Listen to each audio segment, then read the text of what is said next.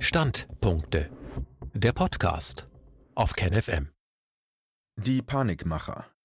Die Medien schüren zum Coronavirus die Angst. Ein Standpunkt von Wolfgang Bodak. Dem Corona-Hype liegt keine außergewöhnliche medizinische Gefahr zugrunde. Er verursacht aber eine erhebliche Schädigung unserer Freiheits- und Persönlichkeitsrechte durch leichtfertige und unberechtigte Quarantänemaßnahmen und Verbotsregelungen. Die Bilder in den Medien sind beängstigend und den Verkehr in den Städten Chinas regelt das Fieberthermometer. Der Karneval in Venedig wurde abgesagt, nachdem bei einem älteren sterbenden Klinikpatient der Test positiv ausfiel. Als eine Handvoll Menschen in Oberitalien auch positiv getestet waren, machte Österreich gleich vorübergehend den Brennerpass dicht.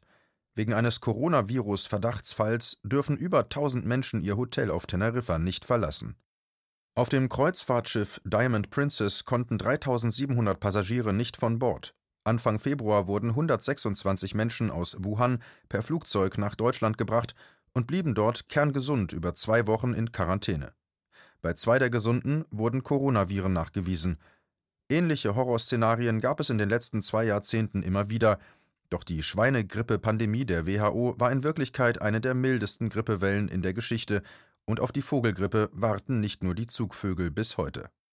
Wir messen derzeit nicht die Inzidenz von Coronavirus-Erkrankungen, sondern die Aktivität der nach ihnen suchenden Spezialisten. Alle Institutionen, die uns jetzt wieder zur Vorsicht alarmieren, haben uns schon mehrfach im Stich gelassen und versagt. Viel zu oft sind sie institutionell durch Sekundärinteressen aus Wirtschaft und oder Politik korrumpiert. Wer nicht leichtfertigen Panikmeldungen hinterherlaufen, sondern lieber das Risiko einer sich ausbreitenden Infektion verantwortungsbewusst abschätzen möchte, muss sich solider epidemiologischer Methodik bedienen.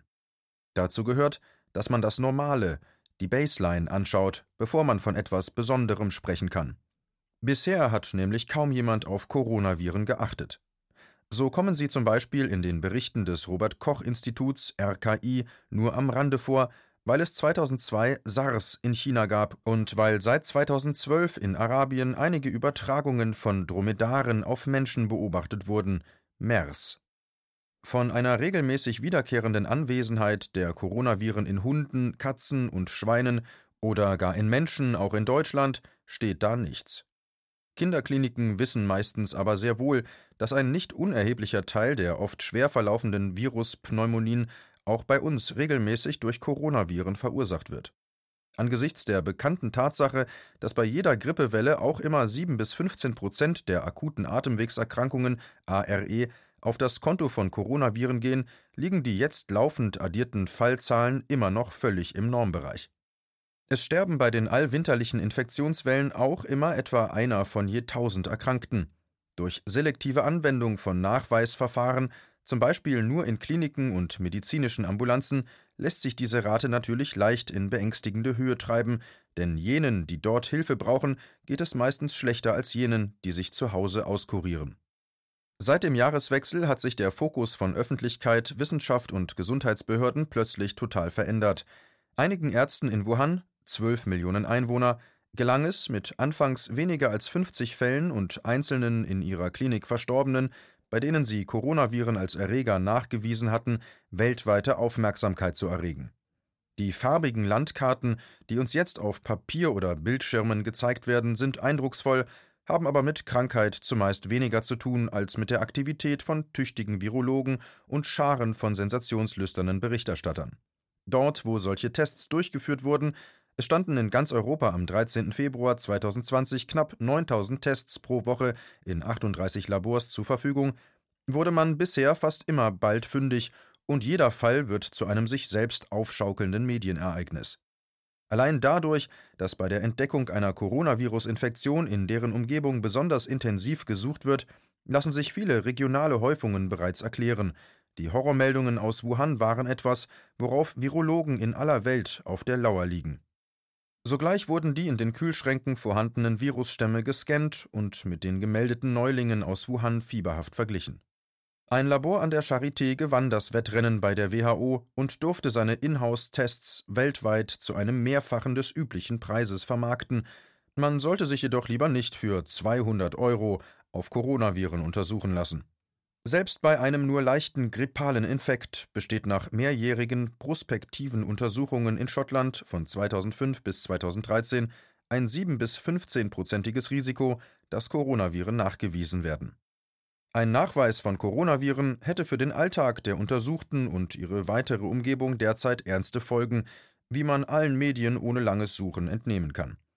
Der Befund selbst ist allerdings ohne klinische Bedeutung, es ist lediglich einer von mehreren Namen für die akuten Atemwegserkrankungen ARE, die in jedem Winter bei uns 20 bis 40 Prozent aller Menschen vorübergehend mehr oder weniger außer Gefecht setzen.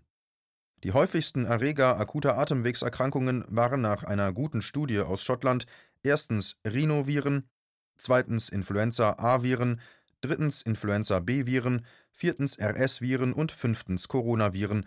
Diese Reihenfolge wechselte dabei von Jahr zu Jahr etwas. Auch bei Viren in Konkurrenz um unsere Schleimhautzellen gibt es offenbar ein wechselndes Quorum, wie wir es aus unserem Darm bei den Mikroorganismen und aus dem Bundestag bei den Parteien kennen.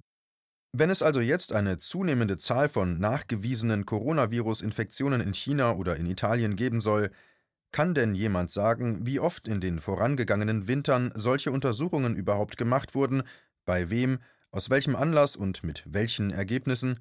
Wenn man behauptet, etwas werde mehr, muss man sich ja wohl auf etwas beziehen, was man vorher beobachtet hat. Es kann schon fassungslos machen, wenn man als routinierter Seuchenwächter sich das derzeitige Getümmel, die Panik und das dadurch erzeugte Leid anschaut. So wird es sicher vielen Verantwortlichen gehen, die heute wie damals bei der Schweinegrippe vermutlich ihren Job riskieren würden, wenn sie sich dem Mainstream entgegenstellen. Wir haben jeden Winter eine Virusepidemie mit Tausenden von Todesfällen und mit Millionen Infizierten auch in Deutschland, und immer haben Coronaviren ihren Anteil daran.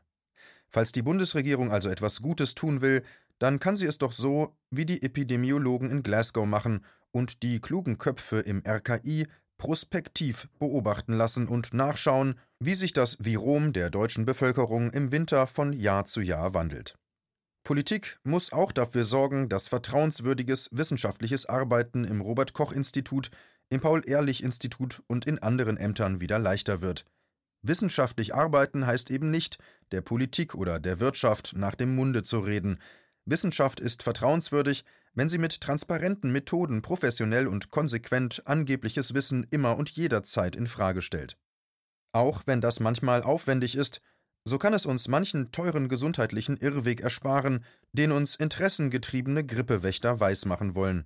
Und für den Einzelnen gilt, wer nur wegen eines positiven Coronavirus-PCR-Tests Quarantänemaßnahmen ausgesetzt wird und finanzielle Schäden erleidet, hat unter Umständen nach 56 des Infektionsschutzgesetzes Anspruch auf Entschädigung, aber auch gegen einen unsinnigen Freiheitsentzug sollte man sich zur Wehr setzen.